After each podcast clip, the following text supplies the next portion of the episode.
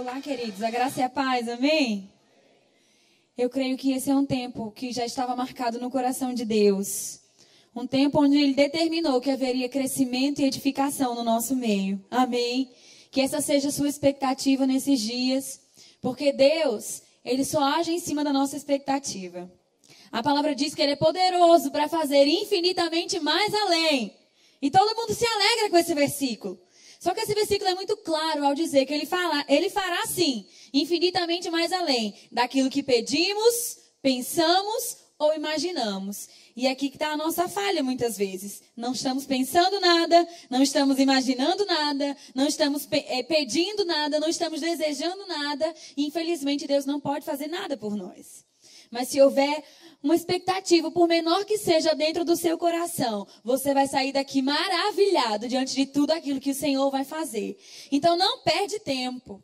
Não perde tempo. Esse é um tempo de crescimento para você. E que haja essa expectativa no seu coração. E assim Deus vai fazer infinitamente mais além. Amém? Então permanece com seu coração queimando de expectativa diante do Senhor, diante dessa palavra, porque uma palavra vinda de Deus pode mudar a sua vida para sempre. Amém? Que vocês sejam edificados pela palavra nessa noite. Amém. Glória a Deus. Quantos estão prontos para receber mais um pouco da palavra? Amém. Você trouxe sua Bíblia? Eu queria que você carinhosamente levantasse ela no ar. Vamos deixar Satanás nervoso hoje à noite. Diga, esta é a minha Bíblia. Não, está muito fraco. Diz com mais vigor: Esta é a minha Bíblia. Diga, eu sou o que ela diz que eu sou.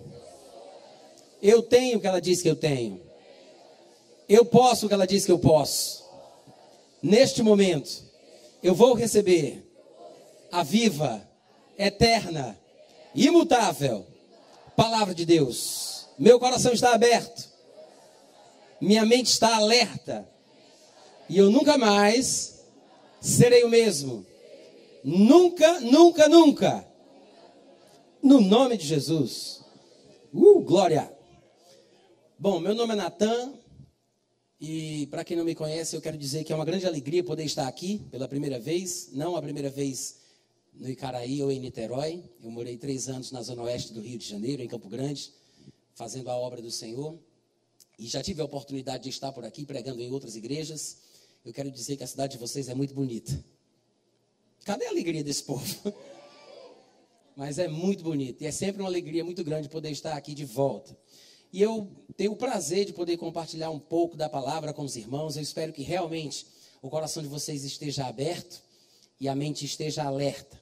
E como já tem sido dito, o tema é maturidade espiritual. E eu separei inicialmente quatro textos das Escrituras que você poderá abrir ou não juntamente comigo, mas que vão servir de pontapé inicial para o assunto, pelo menos da forma que eu pretendo falar. Amém, gente?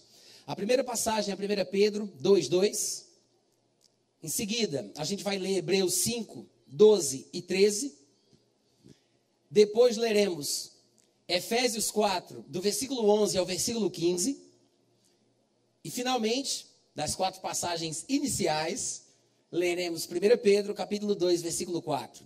Olha aqui para mim, não vai ler agora sem mim que isso é covardia. Olha para cá.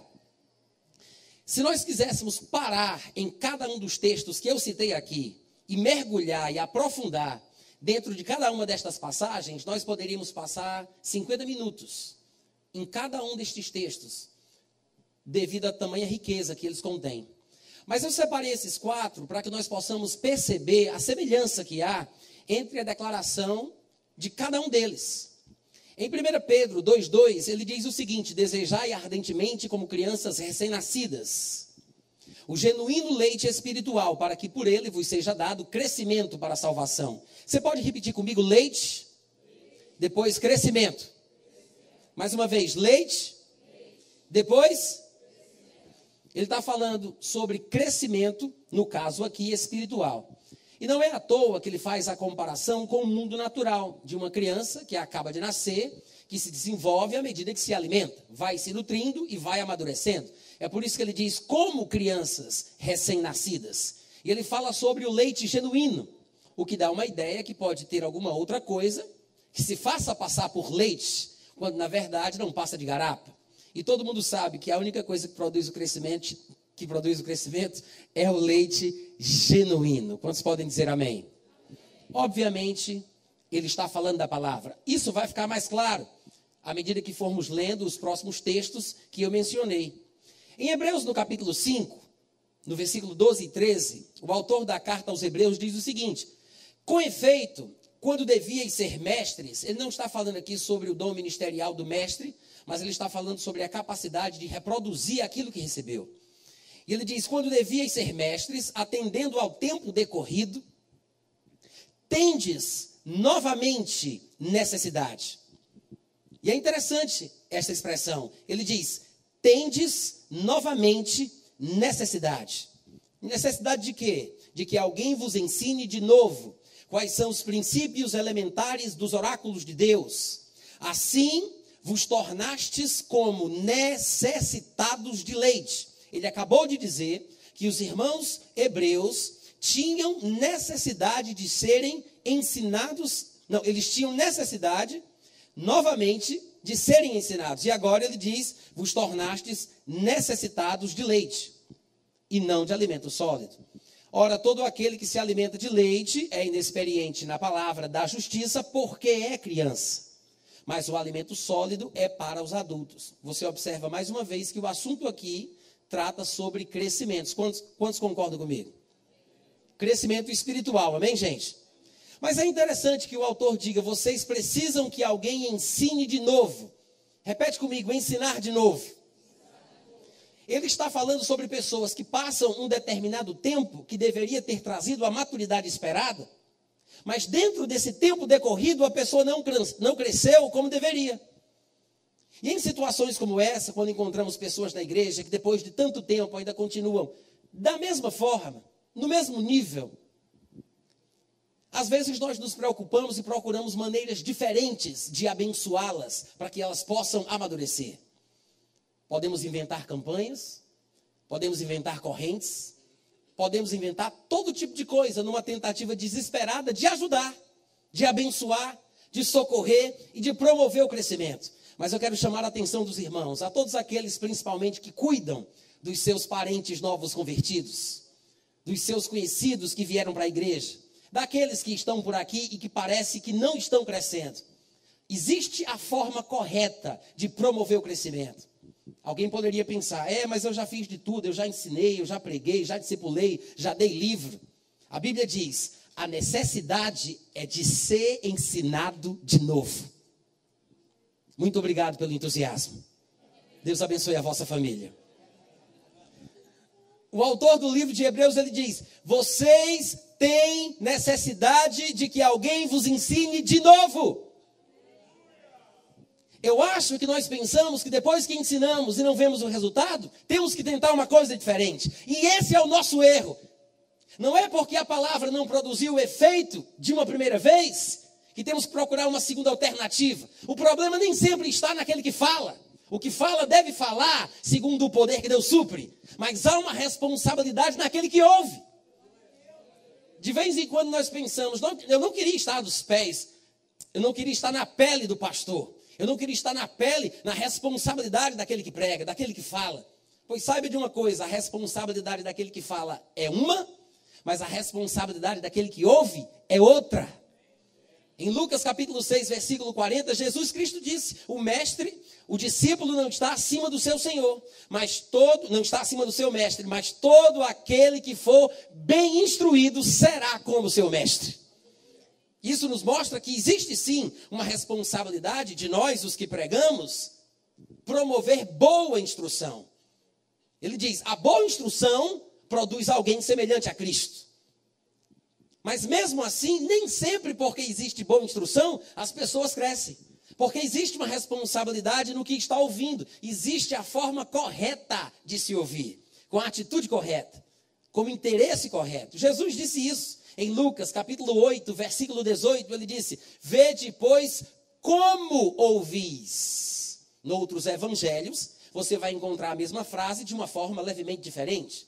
Em outros lugares, você encontra a frase mais ou menos assim: Vede, pois, o que ouvis. E eu creio que essa diferença seja muito útil para a nossa vida. Porque me parece que o Espírito Santo deseja que entendamos que é importante tanto aquilo que a gente ouve, como também é importante a forma como que, como a gente ouve aquilo que ouve. Vocês podem dizer amém de vez em quando? Vê depois, Jesus diz em Lucas 8, 18: Vê depois como ouvis, porque o que tem, dependendo da forma que ouve, se lhe dará, e o que não tem, dependendo da sua atitude, até o que pensa que tem, lhe será tirado. Uh, glória! Vê depois como ouvis. Nós que falamos devemos falar segundo o poder que Deus supre, porque a boa instrução produz discípulos semelhantes a Cristo. Mas não adianta, não adianta nada boa instrução se nós não temos bons ouvintes. Cornélio mandou chamar Pedro, e em Atos 10, 33 ele diz: Estamos todos aqui reunidos, prontos para ouvir. Eu gosto disso. Prontos para ouvir tudo o que te foi ordenado da parte de Deus. Tem muita gente que vem, mas não se traz junto. Eu sei que foi muito profundo, eu vou tentar repetir um pouco mais devagar. Tem muita gente que vem para a igreja, que faz parte dos cultos, mas não se traz junto está de cor presente, mas a mensagem entra no ouvido e sai pelo outro. Não importa se você ouviu uma, duas, três, dez, vinte vezes. Toda vez que você ouvir desinteressadamente, sem a atitude correta, requerida por Jesus Cristo, em Lucas 8,18, você não vai aproveitar nada. Ah, mas são 20 anos, Natan. 20 vezes nada é nada. 50 vezes nada é nada, meu irmão. Sabe calcular não, compadre? Nada. E às vezes nós, os pregadores, nos desesperançamos. Pensamos que o problema talvez esteja em nós. Que não pregamos bem, não ensinamos bem, não estamos fazendo corretamente a nossa parte. Nem sempre. E para que não busquemos alternativas fajutas, fracas, que mais atrapalham do que ajudam, devemos seguir as instruções da palavra. Queremos maturidade espiritual? O povo não está crescendo, devido ao tempo decorrido já deveriam ser mestres, mas ainda precisam de leite. O que é que eu faço? A Bíblia diz: precisam ser ensinados de novo. Ensina de novo, ensina de novo, ensina de novo, ensina de novo, meu irmão. A palavra funciona. Às vezes, nós somos como nós somos os ouvintes como receptores, como rádios mal sintonizados. Nós sabemos que os rádios são apenas receptores de ondas AM e FM. Eles não produzem aquilo que nós ouvimos. Eles captam o que está presente, que não podemos ver, e decodificam para nós, né? Mas é preciso você sintonizar naquela frequência, e às vezes, antigamente, isso não existe mais hoje, tinha que ter uma sintonia fina. Você não sabe nem o que é isso, né? Não é que eu seja tão velho assim, mas eu peguei esse negócio. Tinha que ter uma sintonia fina para tirar os chiados e os ruídos. Da mesma forma, assim como as ondas de rádio estão presentes aqui, ainda que não as ouçamos, mas elas estão aqui, a palavra de Deus traz consigo o poder restaurador, milagroso, que todo ser humano precisa. Se está faltando alguma coisa na vida de alguém, é preciso ensinar de novo. Efésios 4, de 11 ao 15, ele diz que Jesus Cristo em pessoa concedeu uns para apóstolos, outros para profetas, outros para evangelistas, outros para pastores, outros para mestres. Tudo isso tendo um objetivo, com vistas ao aperfeiçoamento dos santos. Ele está falando sobre maturidade. Se você conhece o texto, você deve lembrar. E vai ficar mais claro à medida que a gente segue na leitura.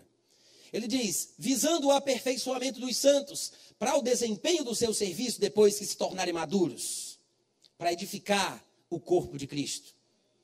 Por quanto tempo, irmão Natan? Até que todos, na igreja de Cristo em todo o mundo, até que todos cheguemos à unidade da fé e do pleno conhecimento do Filho de Deus, ou seja, a perfeita varonilidade. Que coisa linda.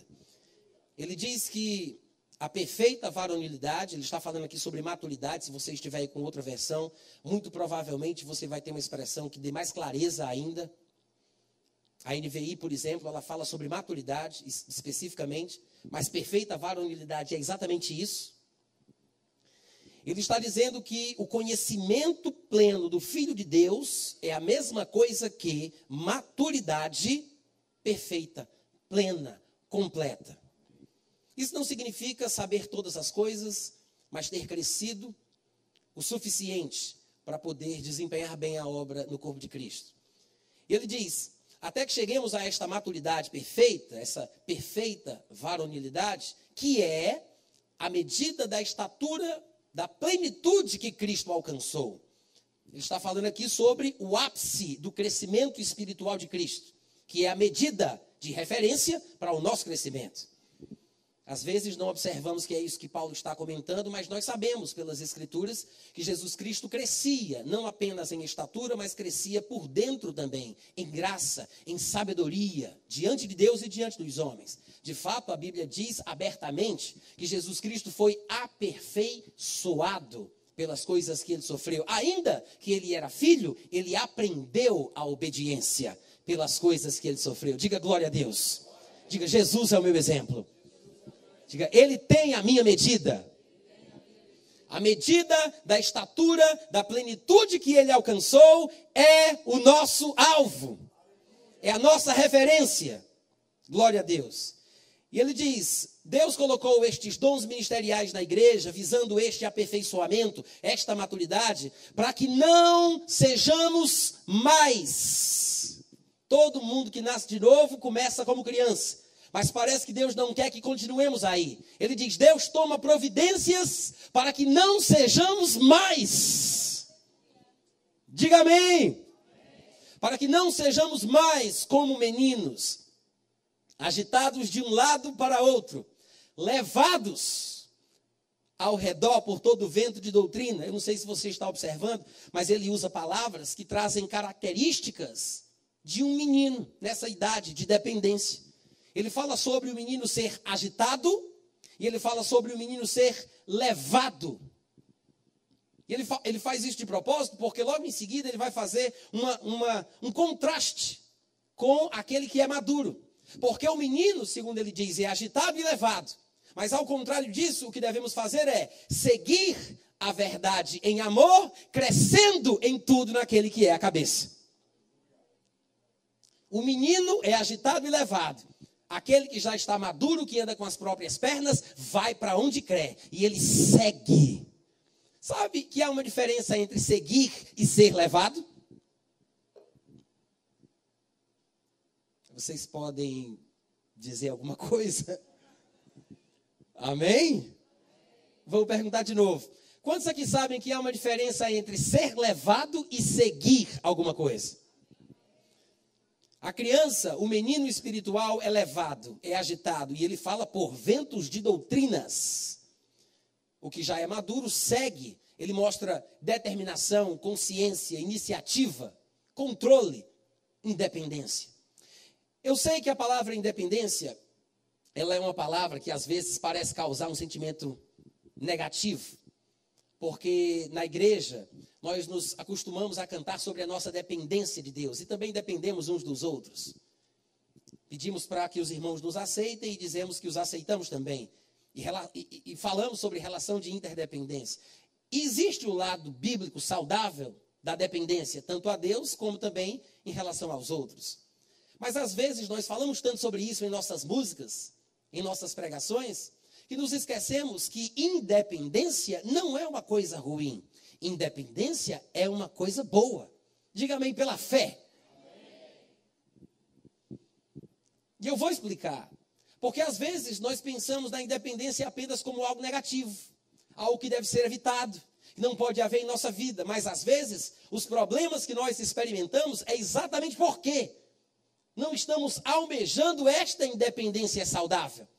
Esta independência que pela Bíblia parece que o crente deve almejar. Porque quando falamos, irmãos, sobre maturidade, quando falamos sobre crescimento espiritual, pense bem, nós estamos fazendo um paralelo com a independência. Estamos fazendo um paralelo com aquele momento na vida do homem onde ele anda com as próprias pernas e não é mais carregado nos braços. Não, dá um grito de aleluia. Eu estou pregando muito bem hoje à noite, gente.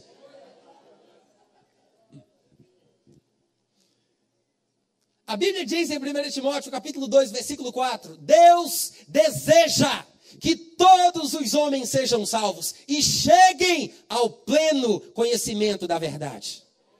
Esse pleno conhecimento da verdade que é mencionado aqui é o mesmo pleno conhecimento do Filho de Deus que acabamos de ver em Efésios capítulo 4. Ele está falando sobre a vontade de Deus de que os salvos amadureçam. Quantos aqui acreditam que Deus quer que todos sejam salvos? Está escrito, meu irmão. Deus deseja. 1 Timóteo 2,4 é um dos meus versículos prediletos na Bíblia. Se é que eu tenho a liberdade de dizer isso. Mas ele fala: Deus deseja que todos os homens sejam salvos. Quantos Deus quer salvar? Quantos Deus quer que sejam salvos? Se Deus quer que todos sejam salvos, é possível que todos sejam salvos? Sim. Isso quer dizer que todos serão salvos? Não. O simples fato de Deus querer não significa que há de acontecer só porque quem está querendo é Deus. As coisas não funcionam assim. Sim, Deus tem vontade. Tem coisas que ele gosta e coisas que ele desgosta. Ele é uma pessoa, por isso podemos ter um relacionamento pessoal. Tem coisas que o agradam e tem coisas que o entristecem. E Deus mostra que tem um desejo, que é que todos os homens sejam salvos. Mas a questão é, não é se Deus quiser, é se o homem quiser. No último capítulo da Bíblia, em Apocalipse, capítulo 22, está escrito: O Espírito e a noiva dizem: Vem. Aquele que ouve, diga: Vem. E quem quiser, quem quiser, venha e receba de graça da água da vida. Oh, glória. Quem quiser, não é se Deus quiser, é quem quiser. Deus quer que todos os homens sejam salvos. É da sua vontade. Mas não mandarão dois juntos se não estiverem de acordo. Deus não irá manipular o ser humano a seu bel prazer. Ele não vai enfiar as suas bênçãos pela sua goela abaixo. Ele não vai te abençoar por cima de pai pedra. Não estamos falando de Alá. Diga amém. Diga graças a Deus. Mas nem todo mundo será salvo infelizmente. Mas é interessante porque o versículo ele se constitui de dois pedaços. E por muito tempo nós como igreja temos pensado que a grande missão do corpo de Cristo é fazer missões no sentido de pregar às massas populares que ainda não conhecem Jesus. E isso é bom e saudável, mas é apenas a parte A do versículo. Ele diz: Deus deseja que todos os homens sejam salvos. Mas o versículo não termina aí. Ele diz: deseja isso e Deus deseja a salvação de todos? Não, vamos lá, gente, vamos comigo. A palavrinha profunda que está aí, que é? I. Eu sei que vocês vão querer dizer e, né? Mas vocês não dizem Pedro e Paulo, vocês dizem Pedro e Paulo.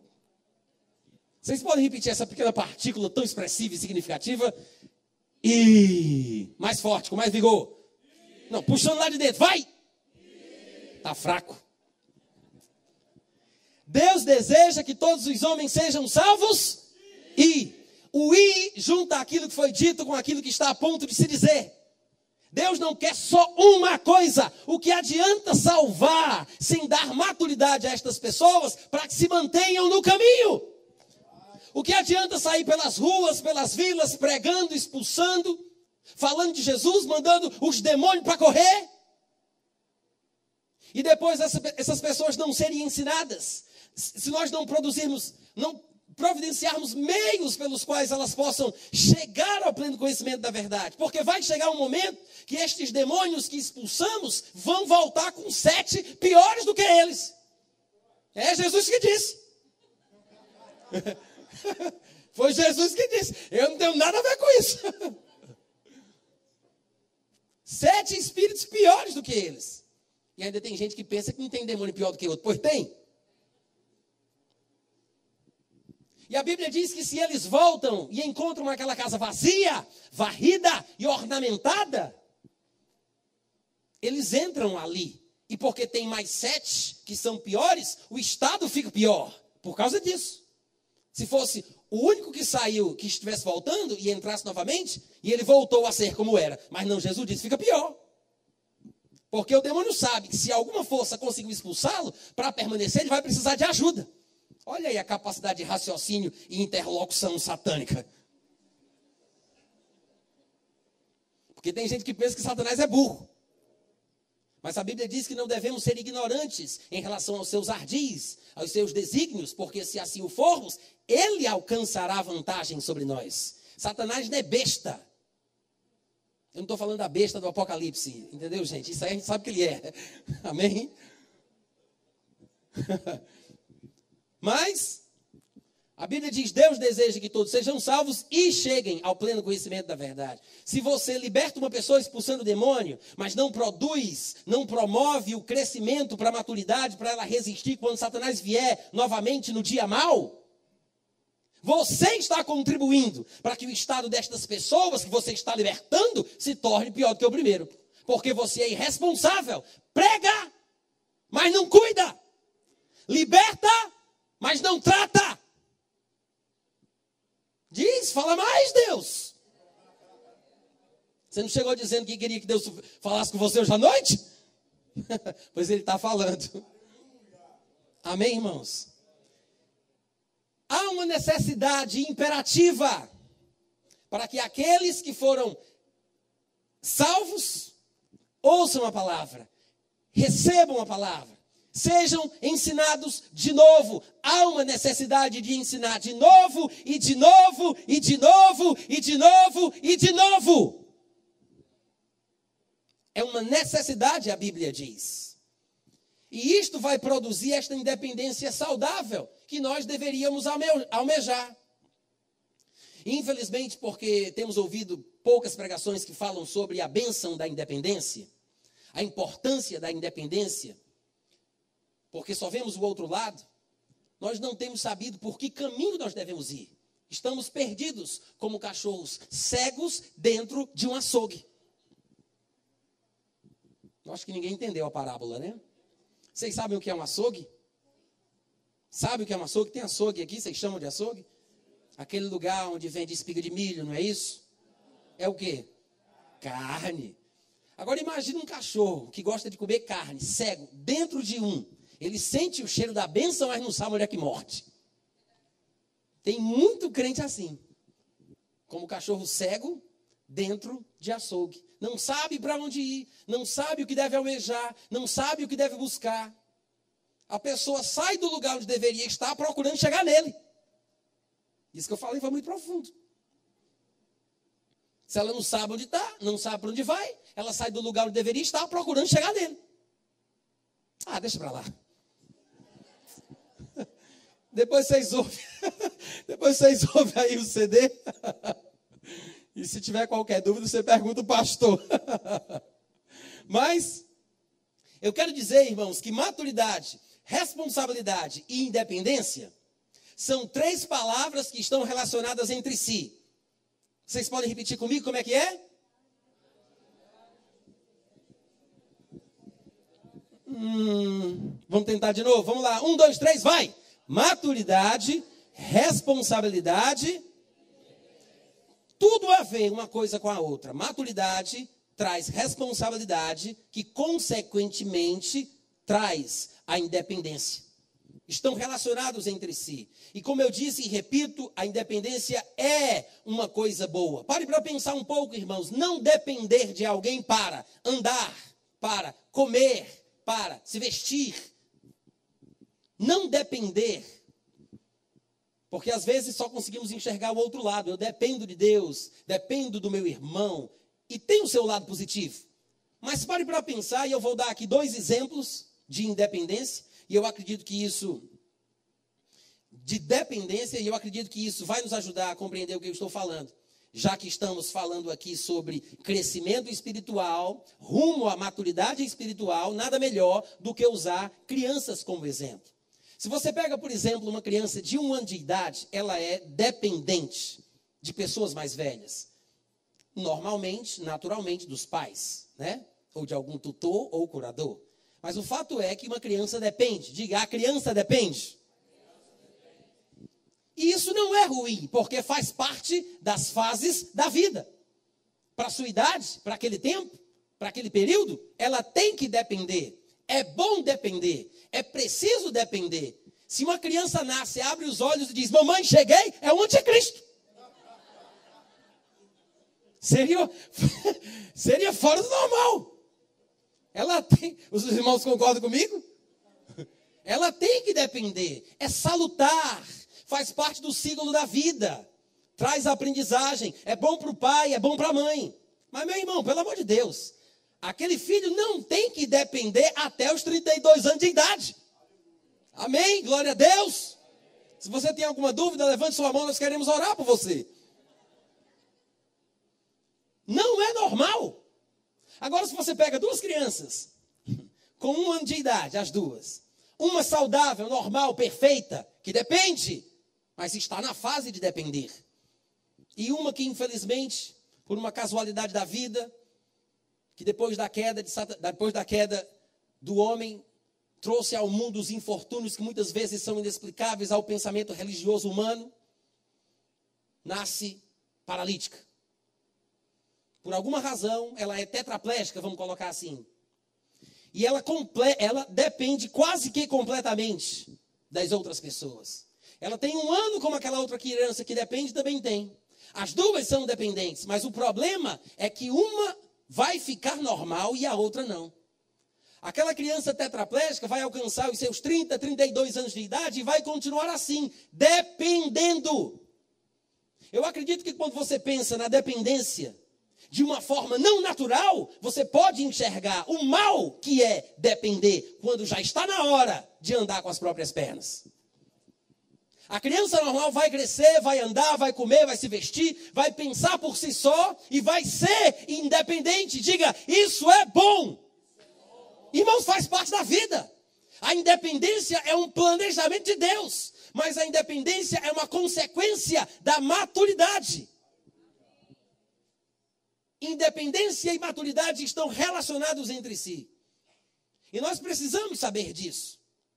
Porque às vezes não conseguimos enxergar que isto é um fato. O problema é que muitas vezes nós mesmos queremos depender, gostamos de depender, é confortável depender. É ou não é? Não estou falando de vocês, não, gente, estou falando assim, hipoteticamente. Às vezes o problema é esse. Mas se nós, dentro da igreja, víssemos um pai trazer o seu filho nos braços, o filho tem 32 anos de idade, e o pai traz o filho aqui durante o período do louvor, vai entrando, coloca ele aqui nas cadeiras, nas fileiras da frente, mas assim que ele solta o filho, o filho começa a pular, dançar, cantar. Eu não sei você, mas pelo meu temperamento, a primeira coisa que eu faria é chegar perto dessa pessoa e perguntar para ele qual foi o milagre. Porque não é normal um pai trazer o filho nos braços, tendo ele 32 anos de idade. Este filho deveria ser doente, ter algum problema e foi curado. Porque se eu chego para ele e pergunto, meu irmão, qual foi a bênção? Conta para mim o um milagre. Não, eu sou perfeitamente normal. E por que teu pai te trouxe, te trouxe nos braços? Ele me ama. Ou esse rapaz tem problema, ou o pai tem. Ou os dois. Aleluia. É ou não é? Hein, gente? Sim. Não é normal uma pessoa saudável, competente, não ser independente. Não é normal. Mas muitas vezes nós pensamos que Deus deve nos carregar nos braços porque Ele nos ama. Nos tornamos em crentes, me permitam dizer isso, mimados. Diz, fala, Jeová, diz. Diz. Cutuca o irmão do teu lado e diz, é contigo, varão.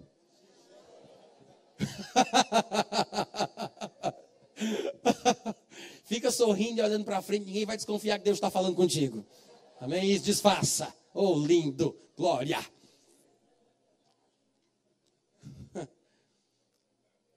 Os irmãos estão acompanhando? Em Gênesis capítulo 21, versículo 8, a Bíblia diz que Isaac cresceu e foi desmamado. Nesse dia que o menino foi desmamado, Abraão deu um grande banquete. Deve ser motivo de alegria que o desmamamento seja um sinal de crescimento e de independência. A amamentação faz parte do processo normal e natural de crescimento e amadurecimento do ser humano. Agora, mas não é normal que o ser humano fique mamando até a morte. Amém, irmãos? Quantos entenderam a parábola? Vá trabalhar. Agora eu quero lembrar que na infância, a dependência, ela não se limita aos movimentos. Ela também está relacionada aos pensamentos e aos sentimentos. Às vezes, uma mãe veste a criança com o estilo de roupa que a mãe gosta, porque a criança ainda não consegue dizer, detesto isso. As cores das roupas da criança são as cores de, pre, de, de preferência da mãe. Os sentimentos, as emoções, a capacidade de pensar, de sentir da criança, também depende dos gostos dos, que, dos pais, dos que cuidam dela. Os irmãos entendem o que eu estou falando? Existe também essa dependência nos sentimentos e nas emoções. Em 1 Coríntios 14, 20, eu vou usar aqui a versão revista e corrigida de João Ferreira de Almeida. Ele diz o seguinte: Irmãos, não sejais meninos no entendimento. Olha só, meninos no entendimento. Repete comigo a expressão, como é que é? Fala um pouco mais alto, como quem está gostando da pregação, vai. Não sejais meninos no entendimento, mas sede meninos na malícia e adultos do entendimento. Agora repete. Paulo usa duas expressões interessantes. Ele fala meninos do entendimento, adultos no entendimento. E como se não bastasse, ele mesmo testemunhando sobre a sua própria vida, ele diz em 1 Coríntios 13, 11: Quando eu era menino, eu falava como menino, sentia como menino, pensava como menino. Pensamentos e sentimentos infantis. Um. Deus falando. Pensamentos e sentimentos infantis. Existe uma dependência emocional no corpo de Cristo. E eu até diria um pouco mais exacerbada do que o normal. Dependemos mais do que deveríamos uns dos outros. E culpamos uns aos outros se não somos felizes. Porque, porque somos. Porque eu vou conseguir. Eu vou, nem me olha com essa cara que eu vou conseguir. Porque somos o corpo. Não me atrapalhe que o pregador sou eu. Porque, porque somos o corpo de Cristo, ou membros uns dos outros. Isso não quer dizer, isso não quer dizer que eu só vou ser feliz se as pessoas fizerem o que eu quero que elas façam. Se elas pensarem sobre mim o que eu quero que elas pensem se elas me tratarem da forma que eu tenho a expectativa de ser tratado. Se eu for viver, irmãos, esperando uma reação que, a meu ver, vai ser bom para mim, eu vou me dar mal. Você vai se decepcionar fácil e vai se decepcionar rápido dentro da igreja, inclusive com os pastores e com a liderança. Porque você vai ter o sentimento de que ele tem que fazer o que você acha que ele deve fazer para você ser feliz. E você vai estar sempre dependendo, porque você pensa de forma infantil. Você sente de forma infantil a sua relação dentro do corpo. Se nós nos ajudamos, nós nos suportamos em amor, damos suporte uns aos outros, nos perdoamos, nos instruímos, nos admoestamos e repreendemos quando é necessário, tudo por um bem maior. Mas eu preciso entender que eu tenho uma vida individual diante de Deus e eu devo administrar a minha vida, tomar as rédeas das minhas emoções, porque senão eu me lasco. Quantas pessoas que vêm para a igreja se decepcionam com uma coisa que supostamente o pastor fez ou não fez? A pessoa está sempre dentro da igreja, dá o dízimo, das ofertas, canta, participa, limpa o chão, participa do multirão, traz roupas para o bazar, é uma pessoa ativa, evangeliza, vai no hospital. O que precisa, ela está lá. Um dia, a pessoa de repente tem uma dor de cabeça, sabe lá o quê? Fica em casa um pouco entristecida, emburrada. Por uma coincidência do destino, ninguém lembra dela. É o corre-corre na igreja. Vida de igreja não é fácil, tem muita coisa para fazer o pessoal vai passando, as coisas acontecem e ninguém lembra de ligar, de perguntar, de ir atrás, de saber como está, o que foi, o que não foi. De repente passa um culto, ninguém lembrou da pessoa. Acontece, gente. Mas aí está lá a pessoa que já podia vir para cá para o culto, já está bem, já passou a dor, mas ela agora começa a sentir uma dor mais profunda em seu coração, porque ninguém ligou para ela. E ela começa a meditar nisso. Vai piorar. E ela começa a pensar: é, eu sabia, estou lá feito besta, eu amo, eu me entrego, eu participo, eu contribuo.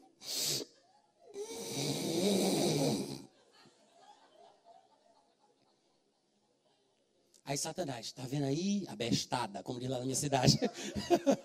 Eu sou cearense, se alguém não percebeu ainda. Está vendo aí a bestada? Isso é para tu deixar de ser besta. Fica com esse negócio de querer participar na igreja, de contribuir, de orar, de amar. Tá aí a bestada otária. Ninguém gosta de tu. Se gostasse, tinham vindo aqui, tinham mandado um cartão, tinham ligado, tinham feito alguma coisa. Aí a pessoa, depois que ouve aquela voz de Satanás falando no ouvido dela, que confirma as mesmas coisas que ela sente, ela diz: Puxa, Satanás, tu és mesmo meu amigo, abriste os meus olhos. eu sei, eu sei que as pessoas não dizem isso. E você fica rindo assim porque está com vergonha, porque já chegou perto. Mas se a gente parasse para pensar, o quão idiota nós somos às vezes, e como somos fracos emocionalmente, como dependemos da aprovação dos outros, não temos consciência viva e real do quanto Deus se importa conosco, do quanto Ele nos ama. E por isso, nessa dependência desequilibrada, estamos sempre precisando de alguém para orar por nós gostar de nós. Eu sei que não é um português muito bem dizido, mas eu quero manter aqui a concordância. Sempre estamos precisando de alguém para nos abençoar, para orar, para amar. Aí é por isso que fica nesse círculo vicioso. As pessoas compram um carro novo e esperam que o pastor abençoe o carro novo. A pessoa vai para um lugar novo e ela espera que os pastores abençoem a casa nova. E esse círculo de dependência é nocivo. Porque, primeiro, nós estamos desgastando a vida dos nossos pastores com coisas que não são necessárias. E eu já pastorei há alguns anos e eu sei como é que é esse negócio de querer tomar café na casa dos irmãos com bolacha creme crack às seis da tarde. Você tem que ir na casa de cada um. Se esquece de um, pronto, acabou-se toda a sua tentativa. Vai criar uma confusão, vai dizer que você faz recepção de pessoas, e nós nos desgastamos porque estamos sempre querendo cuidar de coisas que não fomos feitos para cuidar. Mas o problema é que às vezes gostamos que dependam de nós. A pessoa vai viajar, ela precisa perguntar o que eu sinto. Ela vai se casar, ela precisa perguntar se eu sinto paz. É verdade. Nós que estamos no púlpito e às vezes estamos liderando, gostamos que as pessoas dependam e as pessoas gostam de depender. E nós criamos uma coisa doentia dentro da igreja que nos impede de ver o que é melhor para todos nós. E ficamos nos desgastando e trabalhando mais do que devíamos em coisas que não vão dar em nada. Existe um tempo em que o pastor vai carregar nos braços. Ele vai cuidar. Mas tem uma hora, meu irmão, que ele vai soltar, vai dar a palmada e diz: Anda, rapaz! Bora! É normal o pai soltar o filho e dizer: Vem pro papai, vem pro papai, caiu, ó coisa, levanta de novo. Faz parte. Mas nós somos super protetores, super cuidadosos. E estragamos as pessoas. Ou nos estragamos quando estamos do lado de lá, querendo essa super proteção. Estou pregando bem não estou?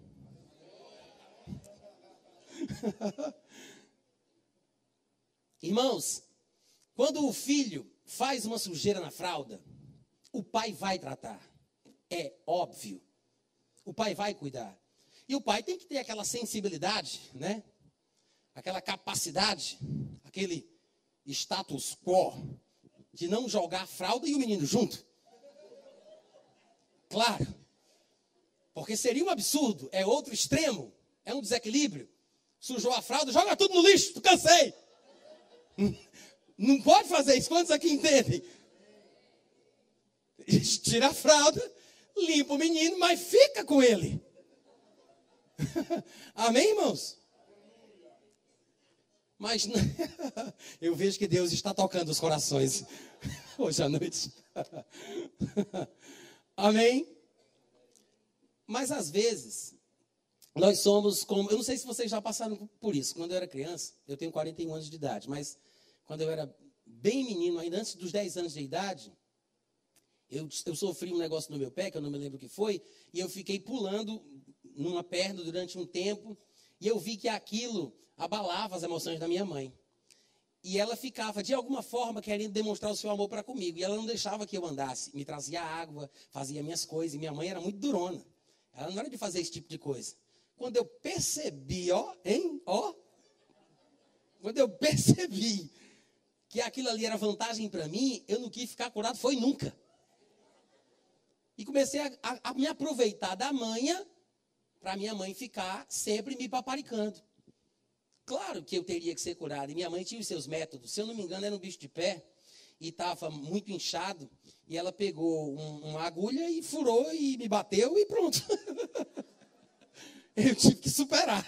Mas o que é interessante é que a gente quer ficar naquela situação. A gente gosta. É bom. E na igreja nós fazemos isso. Né? Nós gostamos que as pessoas tenham pena de nós.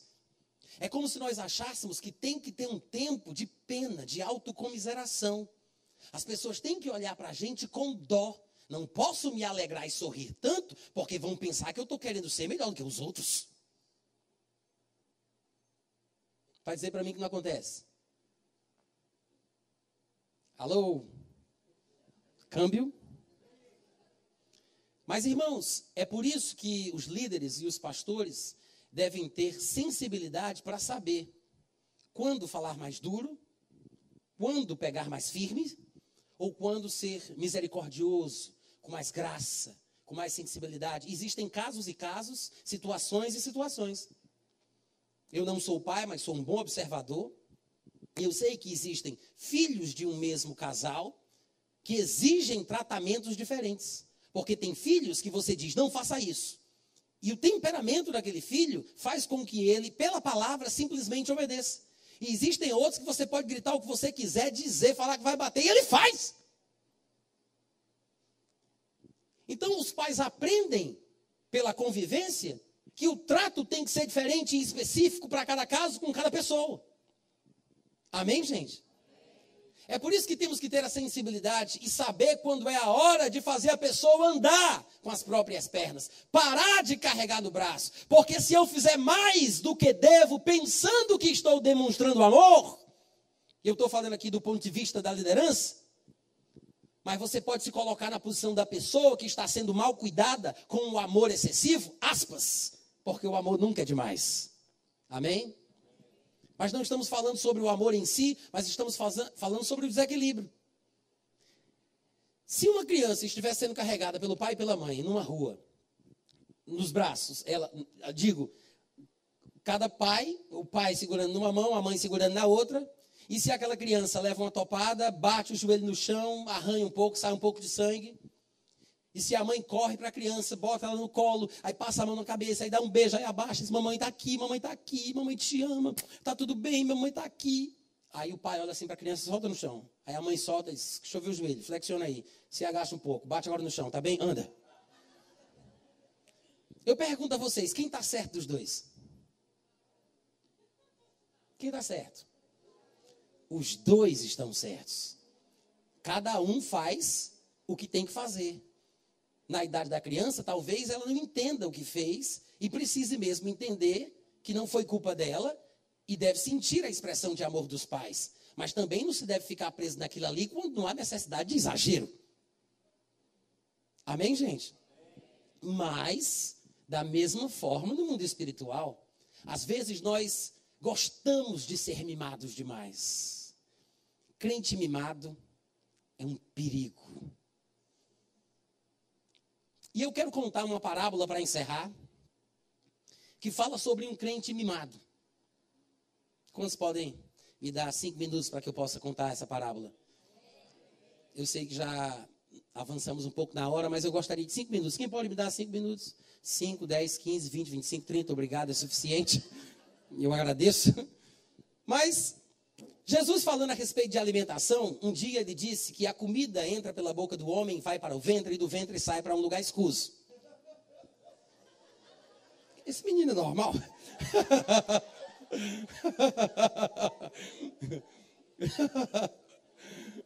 Rapaz.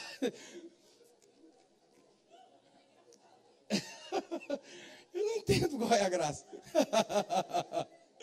Bom, deixa para lá. Vou repetir, tá? Não me atrapalhe novamente. Jesus disse que quando nós comemos algum alimento, aquilo entra pela boca, vai para o ventre e dali sai para um lugar escuso. Amém? Quantos aqui sabem a diferença entre aquela comida quando ela entra e quando ela sai? Se você não sabe, por favor, não nos convide para almoçar na sua casa. Eu vou perguntar de novo: você sabe a diferença? Quando entra, tem vários nomes. Quando sai, também. Mas a história que eu quero contar se refere ao momento da comida quando ela sai. Como não temos um termo mais apropriado, eu vou usar um termo usado por crianças americanas que chamam de Dudu ou Pupu. Né? Fica tão bonitinho, ninguém nem se incomoda, não faz nem aquele choque por causa da língua, né? Dá uma sensação de abstração até elegante. Dudu. Mas eu preciso contar essa história e preciso desse elemento. de qualquer forma, você imagina uma criança mimada que aprendeu o que manda no pai. É exatamente isso. A criança aprende que manda no pai. Quem já observou filhos de amigos ou dentro de casa e percebeu que a criança tem astúcia, é exatamente assim. O pai diz: não faça, a criança faz para testar para ver se o pai tem palavra. Só para ver se o pai realmente vai cumprir o que ele diz. Se fizer, vai apanhar. Faz, não apanha. A criança aprende: papai é fraco. É verdade. A Bíblia diz que a ignorância está apegada à alma da criança e a vara da correção a afugentará dela. Amém, gente? Eu sei que alguns ensinamentos equivocados de uma suposta nova psicologia têm dito que não se deve bater nas crianças, mas eu prefiro ficar com a palavra de Deus. Eu sei que não seja muito saudável, talvez, usar a mão, que é uma extensão do meu braço e do meu corpo, e a mesma mão que toca para expressar amor vai bater, pode causar alguma confusão na criança. Por isso, tem uma vara dentro da sua casa. E chame ela de uma forma carinhosa. Coloque o nome de amorosa, cuidadora, protetora, que não vai causar problema nenhum. Porque quem ama, disciplina. Diga amém. Mas o pai fraco, e pais, não somente homens, mas mulheres também, prestam um mau serviço ao desenvolvimento e à maturidade da criança, sem corrigirem quando é necessário. E a criança aprende que manda no pai, que controla o pai.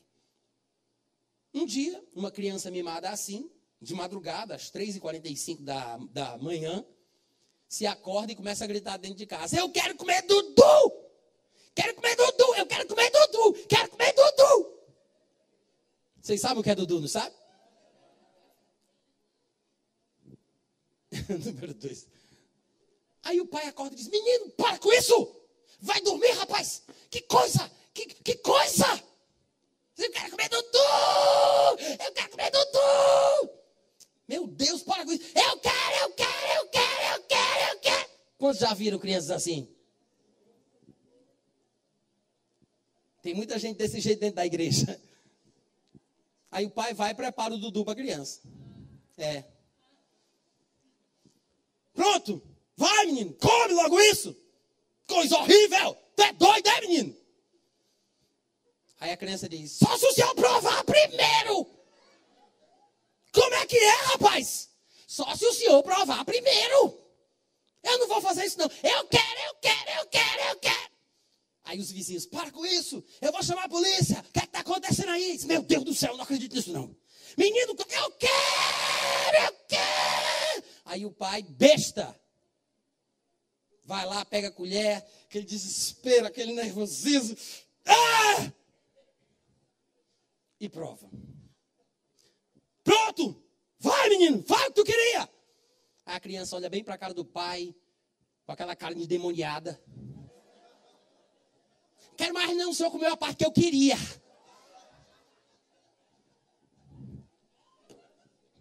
Eu acho é pouco. Eu vou repetir. Eu acho é pouco.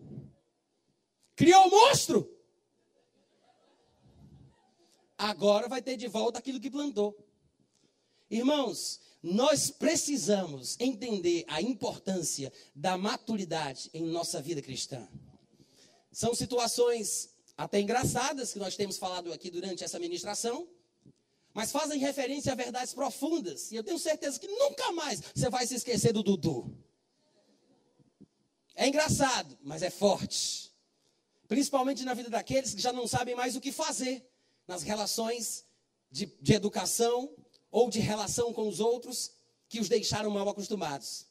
Está na hora, irmãos, da gente crescer e procurar a nossa independência espiritual. Por favor, eu não quero que você se espante, estamos apenas na primeira parte. Eu sei que muitos sentimentos, questionamentos podem surgir em seu coração, mas amanhã à noite a gente vai continuar. E eu quero lembrar que não dá para pregar a Bíblia toda numa noite só. Amém? Você pode ficar em pé? Quantos foram abençoados hoje à noite?